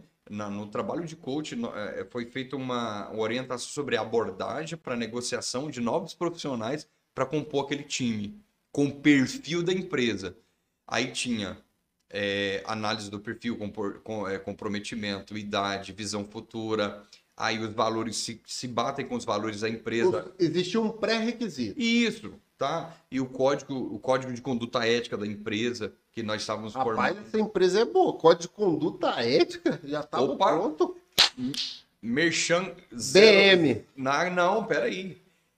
Na Inside, nossa academia lá de, de Ah, tá, tá, tá. mestrão aí, professor Washington. Hein, mas fala. Ah, é aqui, professor Washington. Você tem que falar disso também, que você tem aí uma carreira na luta, né? Você Já tá no... são. Como é que é? Você já tá no meio do caminho não? Eu tô no meio do caminho Já, na minha. Eu tô no meio Já. do caminho. São- Pra mim falta mais duas só. Rapaz, eu tenho- não, é O meu é cinco, falta duas. Tô no terceiro. Cara, eu acho que a nossa é, é amarela. Peraí, que tem as pontas. Não, né? vai contando. Amarela, verde, azul, marrom, vermelha, preta. Seis. Seis, tem uma Só mais. que não para. É, mas não para. Aí tem a prata, É, o nosso também não para na aí para aqui, porque aí daqui pra, pra frente é só os, os samurais. são são grão-mestre, tá, né, o mestre. Mas a minha intenção não é chegar a grão-mestre, não. porque- Não, não, chegar pretinho já tá bom. Já. É. Mas o que acontece? Porque a nossa intenção é desenvolver um projeto ano que vem, Tamo junto, né? entendeu? Um Projeto, projeto social. social com as crianças. Já tem até nome. Crias do Tatame. O meu vai ser Jiu-Jiteiros de Cristo. Então, e o que, que é, é massa? É, a galera da Inside, cara, nós viemos agora num evento aí, cara, a galera levou tudo. Bacana. Levou tudo. É, para não dizer que foi 100%, teve um que lutou é, é, uma categoria acima para não ficar sem lutar, porque foram Entendi. meses de preparação. E ele perdeu por pontos, mas o cara deu um show, porque o cara que ele lutou era um gigantão, e ele foi lá e fez acontecer. Se você vê a luta, tu fala, caramba, louco o cara que aceitou. Mas ele fez com classe. Então é um vencedor. Legal. Levamos todos. Os caras são bons. Então, Inside hoje, eu tô dando treinamento, eu atendo a Inside de, de Ariquemes, a Inside de... São quantas academias, tá? São seis academias no estado. Não, mas no geral? 150. Aí, tá, um são pouco mais de 150 no Brasil. 150 no Brasil, No Brasil. e a sede é em Ariquemes. Bra... Ah, não, Bragança Paulista. Bragança. No estado, o estado, a sede é... Ah, ok, ok, ok. Tanto que o professor, o Praged, né, a graduação dele é preta ponta branca, que são dadas a, a professores um, um tanto especiais, né? Sim. E, e ele tem um, um currículo vasto. Então, o professor Washington Peixoto, de Ariquemes, professor Mozinho, também preta, Vai mandando um salve aí. Isso aí, cara, ó, o professor Mozinho lá de Ibson Mozinho, de Jaru, tá com um espaço bacana pra caramba, atendo ele. A Cris, a Cris de Jesus, a Cris é, é- já tem um nome profético, né? A Cristiane de Jesus também, que é preta, grau preto lá de Paraná. Ela tá ali na entrada que vai para a Avenida Brasil, né? Para T1 ali, mas é de quem volta, não é quem volta, é mais ou menos naquele entroncamento ali da passarela do viaduto. Ela tá ali. Hoje foi inauguração da, da academia dela, terça-feira, daquele espaço bacana pra caramba. O grau de comprometimento com a técnica Legal. aplicada. E, querendo ou não, poxa, eu tenho 41, né? Eu tenho a parte boa que no treinamento. Não o se pessoal- entrega, não eu, se entrega. eu- eu- se eu falo, o pessoal fala só, porque o cabelo fica assim, caramba, parecia mais, né? Mas o que, que é legal? É que a galera respeita, né? Os cabelos brancos me ajudam muito na hora do, do sparring, por exemplo. Não, você falando do cabelo branco, eu lembrei, eu cheguei na academia semana passada, o mestre olhou pra mim. Cara, tu tá fazendo, tu tá fazendo dieta? Eu falei, tô. Ele falou, rapaz, nem parece. Caramba! A mesma coisa é a gente aí com esse lance do cabelo, né? Da idade, Poxa, da aparência. Assim, eu, eu acho uma injustiça o que a vida faz com a gente. Minha esposa perguntaram, perguntaram para mim no final de semana se ela fez plástica. Uai. Por quê? Porque vê meu filho grandão, três filhos. Ela Aham. pesa 53 quilos, Caramba. toda torneada. Ela é professora de educação física. Ela, é né? ela é profissional de educação Aliás, física, ela dá aula uma de funcional. boa profissional de educação física. Então, e hoje ela tem um espaço para funcional, tudo, né? Ela até tá na pós aqui, que é reabilitação. Como é que é? Ela é o marketing dela. É, o nó, ela carrega, Ei, então. Mas você imagina, o cara tá procurando um profissional de educação física. Chega lá um gordinho que nem eu, mano. Vamos olhar e vão falar, epa, epa, epa. história- lembrei da história da vidente. Chegou a o cara na vidente e falou assim: a vidente olhou e falou: Qual é o seu nome? Ele falou: Isso não passou credibilidade. tá mais ou menos por aí. Gente, começou o período de piada ruim já. Meu Deus do céu. Opa, eu já Não. tenho o trademark lá em, lá, lá, lá em, lá em casa, o cara é conhecido como o pior contador de piada. A piada, às vezes, ela é boa, mas eu consigo piorar ela. O Guilherme aí, salve Guilherme, ele entende isso aí. Mas, gente, mas na boa, aí o que acontece? A academia, ela tá gerando... é, por que, que foi necessário treinamento, atendimento aos profissionais? Nós estamos fazendo, ó, fizemos o código de ética, tá? Tá, tá para ser aprovado, porque vai para São Paulo. É, nós já desenvolvemos visão, missão e valores. Legal. A estratégia de um, dois e cinco anos. Da, da, da- Esse 1, 2 e 5 anos é para filiais ou para como é que é? É o projeto de, que, que, que a empresa, né? A, a- o CNPJ, ele tem para abranger crescimento. Entendi. Porque você tem que saber por que, que você acorda de manhã. Não é simplesmente para dar um É, treino. é o lance da missão de vida do cara. É, cara, o cara não vai lá. Qual é o problema? É, de vários profissionais. É que, ele, por exemplo, o cara se forma, vai, começa a atender e recebe no final do mês e pronto, e gasta. Você tem que ter uma missão, cara, do porquê de fazer. Você tem que saber o que, que a sua empresa entrega de valor à sociedade. É, é igual uma frase que existe, né? Para quem não sabe para onde vai, qualquer lugar serve. Pronto. É, é essa a pegada. E eu, eu gosto muito desse, é, desse ditado popular, porque assim, hoje mesmo estava falando sobre isso, sobre propósito. Cara, tem gente que você olha, você não consegue ver o cara. Acorda, vai, volta, dorme, acorda, vai, volta, dorme, acorda. É Não como é- faz sentido. tem, tem até uma parada legal que é o seguinte: é, eu usava muito isso antigamente, esse ditado, que é um cara não viveu 10 anos. Um ano se repetiu 10 vezes. Você quer ver uma É coisa o que não faz sentido? Lembra que eu falei que em 2000 e... E sei lá quando, que eu recebia 3.300? 2000 e... 2006. 2006. Por que, que eu saí da empresa e fui receber 500? Por um senso de missão, de propósito de vida. Utilidade. Eu ganhava muito bem numa empresa, mas eu não me sentia parte daquilo. O que eles faziam não tinha nada a ver comigo. Senso pertencimento. Então, eu não pertencia ao ambiente, então não foi pelo dinheiro. E aí eu fui para onde? Eu fui para um lugar que eu me sentia pertencido, que eu sabia o que fazer. Eu sabia que fazendo eu teria sentido viver ali. Por isso que eu pedi demissão de, de, de dois concursos. Entendeu? Porque Caramba. fazer porque eu sei por que, que eu estou ali. Hein, Thales, mas isso é muito bom, cara, porque tem gente que passa a vida inteira tentando passar em um, você já pediu demissão de dois. E se precisar, passa no terceiro, né? Eu acho que agora não mais. Eu já até pensei, eu já me peguei olhando o concurso e falei assim, não, cara, eu, eu tô jogando com o meu propósito, eu tô, eu, eu tô indo por, por, é, por oportunidade, entendeu? E não é isso que eu quero. Eu vou fazer o quê? Eu vou investir mais, vou, eu tô voltando agora, ano que vem, provavelmente eu, eu amplio a área de conhecimento para a área de Eu, eu, psicanálise. eu costumo dizer, Thales, que o empreendedorismo, não só na nossa região, mas de uma maneira geral, é uma montanha russa, né? O, o cara que tá aqui embaixo hoje, ele tem a possibilidade de subir. Mas o cara que tá em linear, tem um plano de carreira que não vai sair daquilo, Nunca vai subir, nunca vai subir. nunca. Mas, ah, eu Não nunca caí. Vai viver aquilo. É, é o lance que eu falei. O cara vai repetir um ano dez vezes. Ele não vai viver dez anos. Ele vai repetir um ano dez vezes. Pra mim também não. Eu, gente, por favor, não entenda errado. Eu não sou contra quem faz concurso. Se você quer, tá- Faça, meu faça. filho. Se estabilidade Sacrifício. faz bem, voa para uma gaiola. Vai, vai, vai. Mas tipo assim, A gaiola da estabilidade. é, como é que é que a gente fala? Esse aí é a. Como é que é que a gente fala o lugar lá que, que a gente não quer sair dele? A zona de conforto. Zona de conforto, cara. É a zona de conforto. E, e, tipo assim, Ah, faça chuva, faça sol, vou receber e tal. Eu não tenho nada contra, vou repetir de novo. Eu não tenho nada contra. Mas a grande questão, eu não me vejo nesse cenário.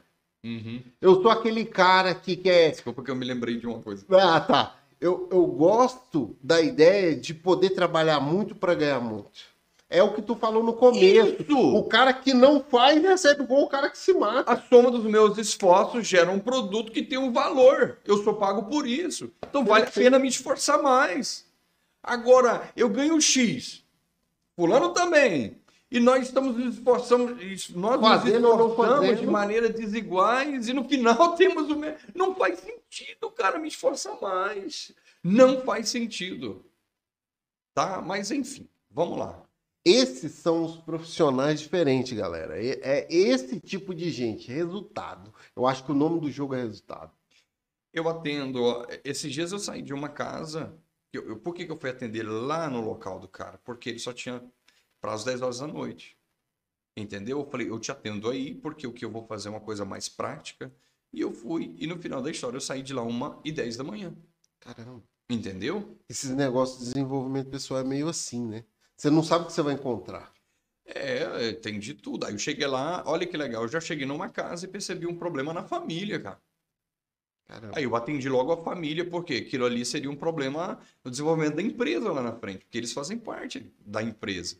Então, não é o que fazer, é por que fazer. Isso é muito importante. Ah, mas não está dentro do pacote, eu não recebo para isso. Resultado, cara. Eu tô ali para dar resultado. É, é isso, galera. É nesse tipo de coisa que a gente costuma dizer que o pedreiro. Não, olha, desculpa. Não é nem o pedreiro, mas tipo assim, o cara foi contratado para fazer serviço X. E ele precisou fazer um pouquinho mais. O cara quer mudar o orçamento, filho. Não faz com esse cara de novo, não. Porque ele não está interessado em te atender, ele está interessado em receber. E, e esse é o segredo é atender bem. Atender bem, eu acho que é fazer mais do que o que foi combinado. Eu acho que Isso ele. gera valor, né, cara? Aí é por isso que a gente dá o nosso valor, Thales. O cara fala, não, mas tem um que cobra metade do preço. Então por que você me procurou, cara? Não faz sentido. Você tá vindo comigo é porque você sabe que eu vou, vou entregar o que eu tô prometendo. E é nessa conversa que a gente falou. Em algum momento você vai ter que entregar um processo de coach ou PNL, porque a, a pessoa não tá dando a contrapartida. E em algum momento eu também, em algum dos meus projetos, tem que chegar e falar, galera, não, a gente não tá caminhando junto. Eu tenho, assim, um, um, um, um problema de crença com relação a dinheiro, que eu tô trabalhando isso. E eu fui na Com terapia. muito ou com pouco. Então, O meu, assim, eu já vou contar meu problema. O meu é que eu sonho com muito e não tem aquele tanto ainda. Não, é que eu, eu, eu, eu sou mais empolgado com o processo do que com o dinheiro. Mas em que aspecto você fala? Na construção? Eu faço, dou um valor X. Ah, tá. Beleza. É, Eu já saí de um atendimento e esqueci de cobrar, fui embora da cidade. Sério? Tô te falando. Mas e aí, ficou sem receber? Não, eu liguei. Depois? Eu- entendeu? A Márcia, minha sócia, não. Não que ela não tem nada a ver sobre ser mercen- mercenária. Não, não, ela Até faz porque- no processo. É, porque ela sabe quanto custa uma empresa. Mas o que acontece? Eu sou, eu sou muito mais do processo, eu sou apaixonado pelo processo. É, Por exemplo, na academia eu vejo uma pessoa com problema e chega para mim e fala, peraí, vem cá, eu aplico uma técnica, eu não estou preocupado se ele vai me pagar ou não. Se eu vê-lo bem, eu me sinto satisfeito. Aí eu estou trabalhando isso em mim, porque eu também tenho a questão do boleto vence. Aluguel vence. Prestação do carro vence. Como é que é? Diz, né, Thales, que quem faz o que gosta não trabalha, né? E eu, a sensação que você passa é essa, que você tá fazendo o que você gosta. Eu fiz uma agenda aqui no Google, sei lá o que lá, que eu esqueci o nome. Eu tenho uma agenda, eu tenho lá os clientes, tudo, tudo da semana. E aí, quando eu fui olhar, tem uma agenda até domingo, cara. Caramba. Eu tenho agenda domingo. Aí só tem uma coisa que eu não, não paro, que é academia. A academia ela tem prioridade, justamente para tirar o estresse, Sim, tudo, para manter a máquina ativa. Isso, com certeza. Então, assim, é maravilhoso. Então, eu estou trabalhando, eu fui na terapia, é microfisioterapia. Microfísica. É, não tenta me pedir para explicar que eu não, Não, sei. não, não, não. A Eriadina já falou isso. Doutora Bianca, Bianca Rosa, aquele abraço, ela é de Mato Grosso. Até conversei com ela hoje, mandei uma planilha para ela. os 5W, 2H sobre plano de ação, planejamento, né? E o que, que é legal? E ela falou assim, engraçado, na área do dinheiro aqui, você não se importa com o dinheiro. Caramba. Aí eu, é, eu acho isso incrível, porque todos nós precisamos dele. Então, eu estou trabalhando isso, não é me importar, mas é, é fazer com que isso também seja meta de vida. Parte do processo, né? Parte É, do processo. e eu tive que tabelar atendimento para eu não eu não posso dar um valor na minha cabeça, eu tenho que tabelar, porque aí eu me lembro que é a tabela que está dando o valor, no preço, né? O Aham. valor é inestimado. E o preço ele é tabelado. Nós negociamos, eu e minha, minha, minha sócia, justamente para evitar isso. Eu sei que outras pessoas não teriam essa preocupação.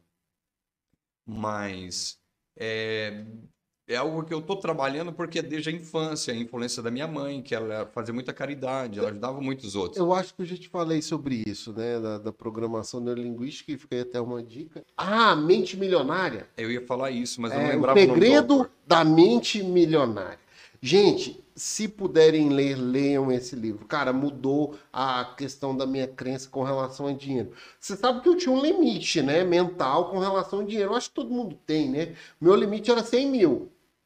Quando falava acima de 100 mil, eu dava uma bugadinha. Agora, filho, eu posso falar de milhão, tanto que vier que dá. A gente ainda não chegou nesse nível, não, de negociações de milhões, mas a gente está trabalhando para isso. Então, e isso que é massa, porque, querendo ou não, é, você tem que se rever. Então, eu luto, eu luto contra é, me limitar a isso.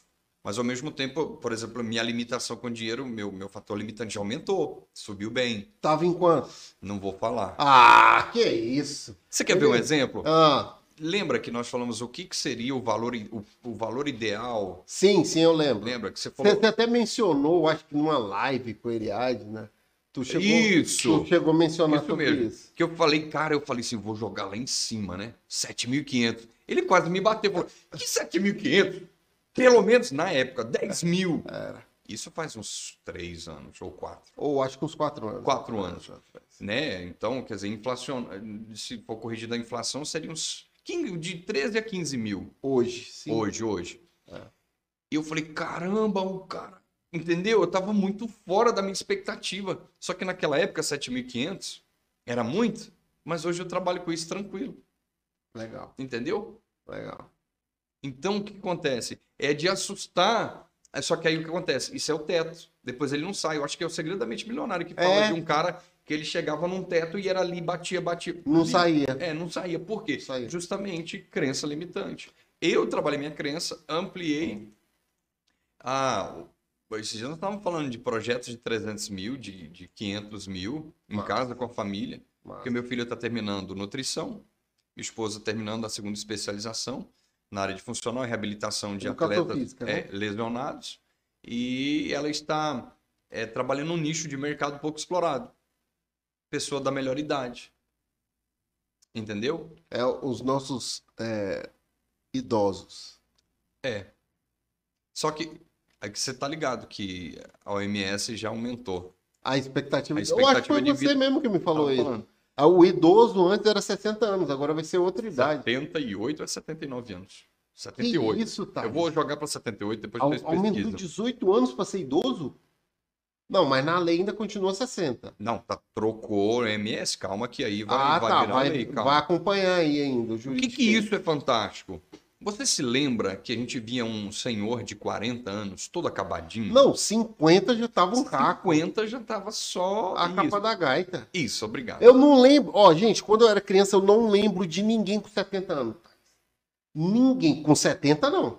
É uma coisa extraordinária, né? Com 60, eu vi alguns. Mas com 70, nenhum. Hoje eu sou o cara dos 40, inteiraço. É.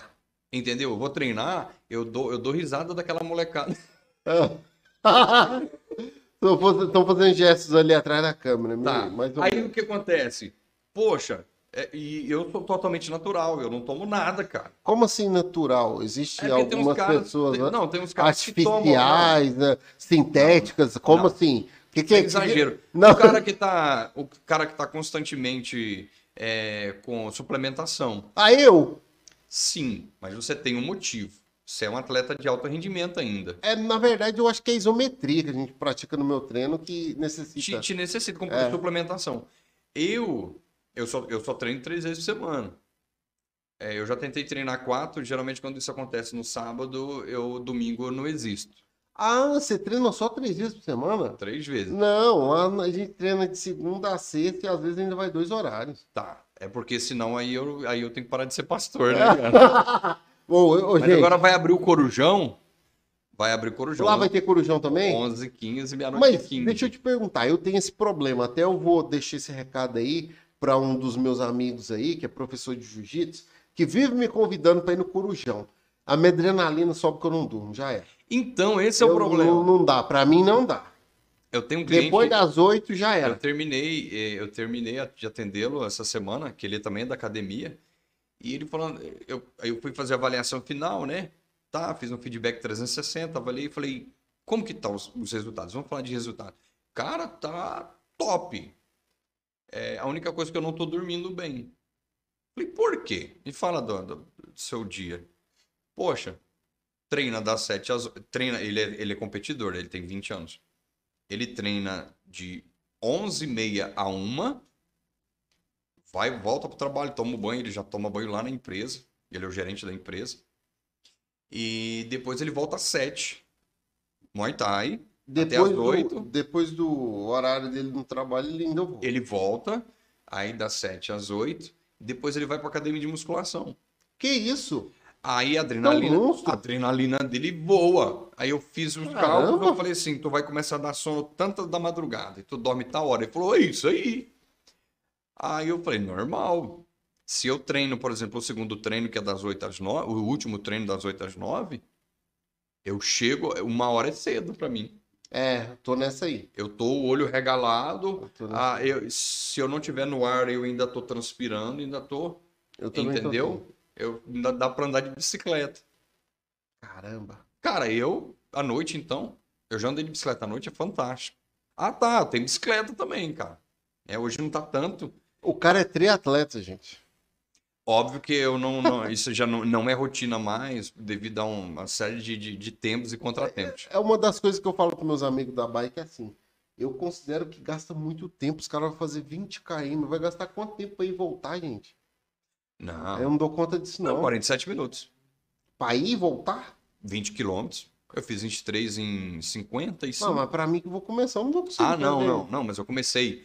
É, eu, eu tive que fazer uma quebra de crença. Primeiro que eu peguei, eu tive problema com a bicicleta na, na- em uma parte da minha vida que eu tinha muita raiva de bicicleta. Eu andava muito de bicicleta para trabalho. É, Office boy, né? Sim. Cara, quando eu via um boy de moto, que hoje tem um motoboy, né? É. Poxa, a gente era na calanga, velho, ó. Ou então na pernada. É, 94, 93 aqui, ó, calangona, entendeu? Monarcona, Nossa, entendeu? Aquela barra circular. Então, aquilo não quebrava. Hoje, Não. tu passando quebra-mola rápido, a bicha fica assim, ó. Ah, parei. Enfim, é, não se faz mais bicicleta como Não, não. Foi Não, até quebrar. faz, e até melhor, mas só que muito mais cara. Ah, sim, sim. Eu, eu tava no grupo, os caras me mandaram um, um vídeo do cara vendendo uma bicicleta. Gente, promoção só hoje, 59,900. Aí eu olhei e falei, cadê o carro, mano? Era uma bike com Mano, pé de vela de dó, de carbono, que não sei o que. Falei, macho, deixa eu te falar, 59,900 não vai dar pra mim não, ó. Cara, nem para as Olimpíadas eu tenho intenção de ir para me dar uma bicicleta dessa. Os Ah, caras. doido. Tá, enfim. Nesse processo é o que acontece. O desenvolvimento pessoal ele está muito nisso para trazer resultados, porque muitas vezes o problema não está na aplicação do, por exemplo, o profissional. Nós estávamos falando sobre o, o caça-talentos. É o Hunter. Conseguimos voltar, ó, tranquilo. É, tem um dado, se eu não me engano, da da universidade, da UCLA, Universidade de Los Angeles. É, eu não me lembro do ano agora. Eu me lembro da informação, mas do ano é que 80% do requisito procurado no profissional já não é mais técnico, Não, só 20%. não, isso já faz tempo. 80% é da sua capacidade Capacidade. de gerir emoções, um É. trabalho de equipe. É o, é o lance que também ficou batido, a gente fala inteligência emocional, né? É, chegamos. Também vi- virou um jargão. Inteligência emocional e o coach virou jargão. É por isso que muitas vezes eu perguntei o que é inteligência emocional? O que é inteligência emocional? É. E ninguém sabia me explicar, me falava como se é assim e não ficava claro. Não era objetivo. É, inteligência emocional é a forma como você faz a gestão das suas emoções no ambiente que você está. Para manter a produtividade. Produtividade, foco É. e, acima de tudo, resultados. Sim. Só que, não sei se você se lembra que nós já falamos sobre isso. Eu falava assim, peraí, é, inteligência emocional é quando eu não reajo, mas dentro de mim é, tem um algo que fica corroendo como um vulcão em erupção que, que fica me matando? Ou é o quê? Porque eu nunca tinha experimentado a inteligência emocional. Foi quando eu compreendi que inteligência emocional é quando você não reage, mas você também não sofre. Você se dissocia do problema e entende que você administra. Vo- Você começa a ignorar as reações maléficas da ação. Ignorar não, você começa a dar um novo sentido. Por exemplo, É o significado. Jota tá aqui, né? Que é o, é o nome fantasia do Jonathan. Mas tá lá. O Jota tá aqui e começa a falar comigo e gritar e começa a agir de forma estúpida. In- Inteligentemente eu questiono, poxa, ele tá tendo uma reação estranha. Eu vou me policiar e perceber se foi eu que fiz algo. Sendo, eu vou administrar. Não sendo, eu vou entender que é uma ação totalmente dele, de problemas que são dele e é dele. Então, quando o que, que eu faço? De forma inteligente, vou dialogando, entendendo que essa reação é só dele. Não tem que levar para o lado pessoal. Sim. Se sempre for a vítima, só vai me fazer mal. As emoções são as dele, não? Isso acontece muito dentro É. do lar. Alguém se faz de vítima. Ou alguém que se faz sempre de algoz. Tipo, você faz uma coisa errada e ao invés de falar assim, não, eu assumo o erro. Não, a culpa é sua, porque foi você que fez isso comigo. Foi você que me fez fazer isso. Como se alguém pudesse obrigar alguém. Tá imputando a- ao outrem. Por causa do instinto. Aí é onde a gente entra na questão da programação mental. Que a programação é o resultado de um pensamento, emoção e comportamento. Então, como o seu cérebro compreende isso? Por quê? Que as pessoas não entendem né, que um computador, por mais simples que ele seja, né, a gente, tem gente que fala assim, ah, esse celular, quero te apresentar aqui, falar nisso, Daiane dos Santos. É, meu celular chama-se Daiane dos Santos. Ele ah, dá entendi. salto Ele duplo vive- carpado. Ele vive saltando. É, inclusive é a terceira capa Ele faz dele. sincronizado, É. não? Ainda não. E ele já quebrou de novo, eu desisti de colocar capa. Eu não sei mais. E não Vai ter, quebra, cara. vai ter que usar um anti-impacto aí. É, Ou essa aí já é? era pra ser. É, ó, próxima aquisição. Se forem dar presente, já fique sabendo. É. Então o que acontece? É, o computador nada mais é do que algo pensado a partir da mente humana. Não, não só o computador. A gente tem a geladeira. Essa eu não sabia. A geladeira é pensada a partir do ser humano porque o ser humano estoca coisas, então ela foi pensada em um homem gordo. Faz sentido. É. Aí você estocar isso aonde? Aí desenharam lá e tal, um cara gordo, esse cara aqui estoca muita coisa. E aí foram e fizeram a ideia da geladeira, o carro.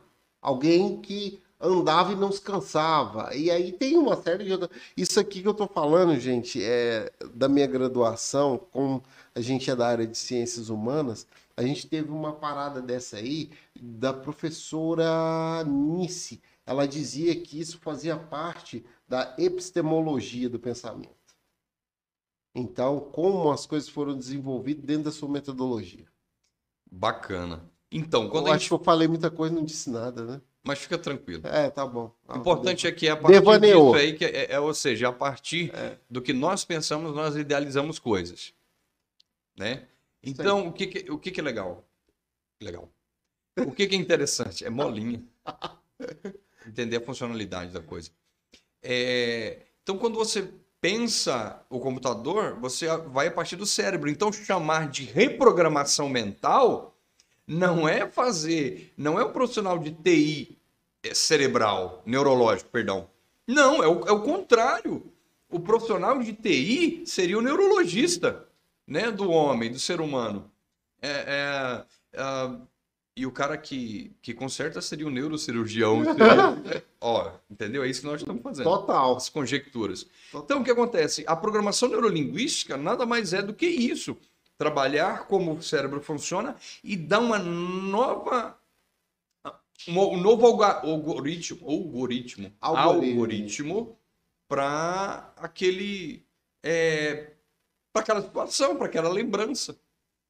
Você tem noção? O cérebro ele, ele precisa de três componentes da, da, da sua construção cerebral para dar dimensão, né, o 3D, para dar forma é, e gerar emoções na sua lembrança e visualização. Não, é som. Então, quando ele faz tudo isso, ele constrói uma imagem, você está requisitando várias partes do seu cérebro. E reorganizar isso de forma que faça um sentido saudável é importante. Thales, você falou uma coisa interessante agora que eu até ouvi um estudo, não. Eu escutei parte de uma palestra onde disseram que a língua né, o português, o inglês, o espanhol, estão em partes diferentes do cérebro. Já ouviu falar sobre isso? Faz sentido. A partir do momento que eu falo português, ele está num lugar em que ele está armazenado automático. É. Que eu aprendo uma segunda língua. Vai para outro lugar. Ela não está automática. Ocupa então eu preciso ocupar um segundo lugar, porque eu tenho que estar assimilando é o processo da aprendizagem. É aprendizagem é ignorância. Não, é ignorância consciente, ignorância, ignorância inconsciente, é incapacidade inconsciente, incapacidade consciente, é, capacidade consciente e capacidade inconsciente, esses quatro níveis. É, é complicado falar isso e depois tranquilo. Tá. Ou seja, à, medida que você vai assimilando, você vai trabalhando. Tanto que para você falar, a gente pensa para falar. É por isso que a gente fala muita besteira. Não, mas não o que falar, mas falar a nossa língua é muito fácil. Sim. Quando eu estive no, no Paraguai em 2010, foi bem ah? Tu, tu me trouxe um presente, tá até ali depois ali. Ele trouxe uma garrafa de tereré para mim. Em 2010? Foi. Então a gente se conheceu antes de 2010. Bem antes, eu acho. Ah, então peraí. Eu Tá, esquece. Porque foi janeiro 2010. Eu acho que a gente se conheceu em 2008 2009. É. As relações se estreitaram em 2010. É. Para dar presente tem que ser amigo. então, e aí eu tinha um problema sério, porque as aulas, quando tinha, quando tinha gente que falava espanhol, a gente interagia com a galera de lá, eu, tinha muito, eu ficava muito cansado porque eu tinha que assimilar a fala, interpretar, passar por português. Fadiga mental. Isso, para depois falar. Era uma mão de obra, tipo um bate-papo de cinco minutos, dava meia hora. E aí eu, eu falava, por que, que eu canso tanto? E me dava muito sono por causa disso. E aí, algumas frases. E aí tá a explicação científica por que as mulheres dormem mais do que os homens. Fadiga mental, elas processam mais. Amor, nós entendemos agora, amor. Não. Está solucionado. Mas, sério? Não, não tinha essa informação ainda? Aham. É, as mulheres processam mais informações do que o homem naquela. O homem, de repente, em algum momento, ele desliga. Mulher não. Ela tá vivendo um excesso de futuro. E, e, o menino, a hora que eu vou buscar, a hora que eu chego, mas aqui também eu tô fazendo isso. Isso aqui, ao fim do dia, causa uma fadiga mental, aonde elas apagam feio, geral. Cara, ela dorme duas horas antes. E, e, acorda duas depois. Isso, e ela. E, Aqui em casa é a mesma com coisa. sono, eu falo, é. meu Deus, mas legal. Essa, é, essa é não é pesca, não joga bola. Não. Já é. eu jogo bola. Eu não jogo bola porque eu não tenho habilidade alguma. Eu não tenho habilidade pré-escolar de futebol. Ei, eu, eu, ontem eu recebi um vídeo desse do, da galera do jiu-jitsu o cara lá, né? Todo marrento, chegando para jogar. Pá. Aí os caras. Não, não, não, não, não, não tem jeito, não, não, não. Aí vestiram o kimono dele no meio do campo. Vai, vai, vai, vai. Você não tem capacidade para jogar futebol. Já, aconte... Já aconteceu de, de jogar com os meninos da igreja, de uma galera só para me ver jogar. Como assim? Ah, porque era muito engraçado. Porque não era o futebol. Era o Ari Toledo do futebol. Ah, é isso porque era muito desastroso, muito desastroso. Então, Mas esse aguenta? processo. Seria bom. Deixa eu terminar aqui. Você achou que seria o quê? É água. Ah, isso aí. Então, mas só o que que é legal na, na questão da inteligência emocional? É, um rapaz me ligou dizendo, ah, poxa, eu fiquei chateado que você... Nós vamos precisar da taça inteira, tá? Aí essa aí quebra rapidão. me ligou chateado, ó, aconteceu isso, isso, não gostei do que você falou. Eu falei sobre um fato. Mas isso no atendimento? Não, não. Vida Aham. social. Rede social. Falei sim. É, Depois nós vamos nos falar sobre isso, tá? Nós vamos conversar, nós vamos nos falar e vamos trabalhar sobre isso. Não voltou mais. Ele só- Aí eu percebi que ele só queria falar, ele não queria falar sobre o assunto, só queria dizer que estava chateado. Qual foi a primeira coisa que eu percebi? Bom, isso é um fato, não é opinião. É, Então, a primeira pergunta que eu fiz é: o que você vai fazer com essa informação? Por quê? Porque é um fato. Isso é um problema iminente. E você gostando ou não, você vai ter que lidar com isso. Porque eu acabei de levantar um tapete e mostrando a sujeira lá de baixo que foi jogada durante anos. Então é, é normal isso acontecer. Só que por que, que eu tenho que trabalhar minha inteligência emocional? E ela já é automática nesse quesito. Porque podem levar para o lado pessoal. Isso na empresa, isso uma coisa que eu tenho trabalho na minha vida ministerial. Sou proativo. Sou, nisso, eu sou cheio de ideias, eu boto para fazer acontecer. Então, eu tinha uma dificuldade muito grande de pessoas que. Tem o mesmo perfil. Falei sobre isso hoje com outra pessoa. A gente... Ah, não, foi ontem que eu falei sobre isso. A gente não consegue é, encontrar pessoas com o nosso perfil. Isso é natural. Então, nos sentimos isolados. Detalhe, quando aí nesse caso, quando somos proativos, né? Isso, proativo. Proativo. Mas aí o que acontece? A minha dificuldade é lidar com pessoas conformistas. Ah. É assim mesmo, é desse jeito, sempre foi assim. não te perturba não que vai continuar sendo. Isso. Então eu tive que lidar com isso. Então eu estou trabalhando. Lembra que nós falamos até antes da- do- de começar o podcast?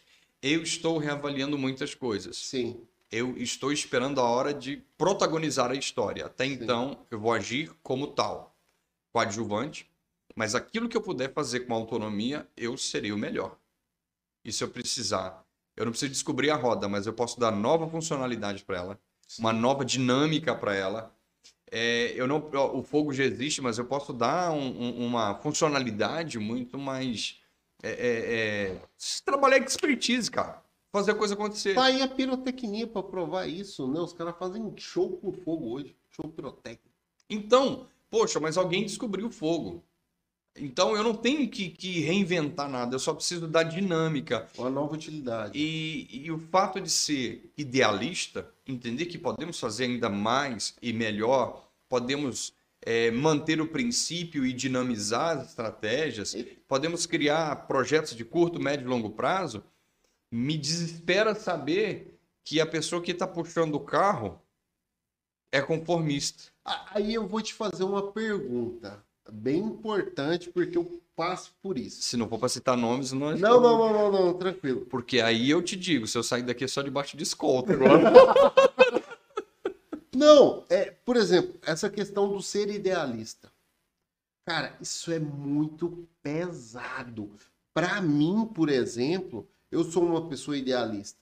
Então, é uma das frases que um grande empreendedor chamado Roberto Justus, né? Ele disse: Eu não consigo comprar nada que eu não vend... ah, desculpa, eu não consigo vender nada que eu não compraria. E esse modelo de idealismo em alguns momentos a gente é obrigado a abandonar alguns projetos. Você já passou por isso, Thales? De ter que abandonar uma Já, parada meio já. porque você parou de acreditar? Já. E aí fica parecendo que, tipo assim, ah, esse mano aqui ele desiste muito rápido, mas não é. O processo virou no meio do caminho. Eu vou citar um exemplo. Ah, pessoas queriam que eu fizesse parte de uma empresa, é, como é que fala? Essas redes binárias de crescimento de, de marketing. Pirâmide financeira. Não, não, não, não. Pirâmide não. É, como é que é o nome? Qual? O mesmo si- sistema da Rinode, da, da Marketing da- multinível? marketing multinível. Ah. Mas aí o que acontece? Não, jamais. Prova? Aí o que acontece? Só que eu não acredito, eu acredito no processo, consumo o produto, é bom. Mas eu não consigo vender uma coisa que eu sei que a pessoa não tem, não tem, ainda não tem qualificação ou habilidade suficiente para deslanchar. Eu Como entendo assim? é dar um excelente produto Ah, entendi. Uma na pessoa não uma pessoa que não sabe Sim, sim. des- é, é, explorar o máximo É potencial a daquele mesma produto. coisa de você colocar um cara para vender carro importado que nunca teve um emprego na vida. Isso, E não dirige. isso. Eu, eu vou eu vou estar queimando o material e vou estar frustrando o sonho de uma pessoa. Então, eu já recebi. O cara falou assim: ah, você, você tem uma boa oratória, você deslancha, você, você vai ser um grande vendedor.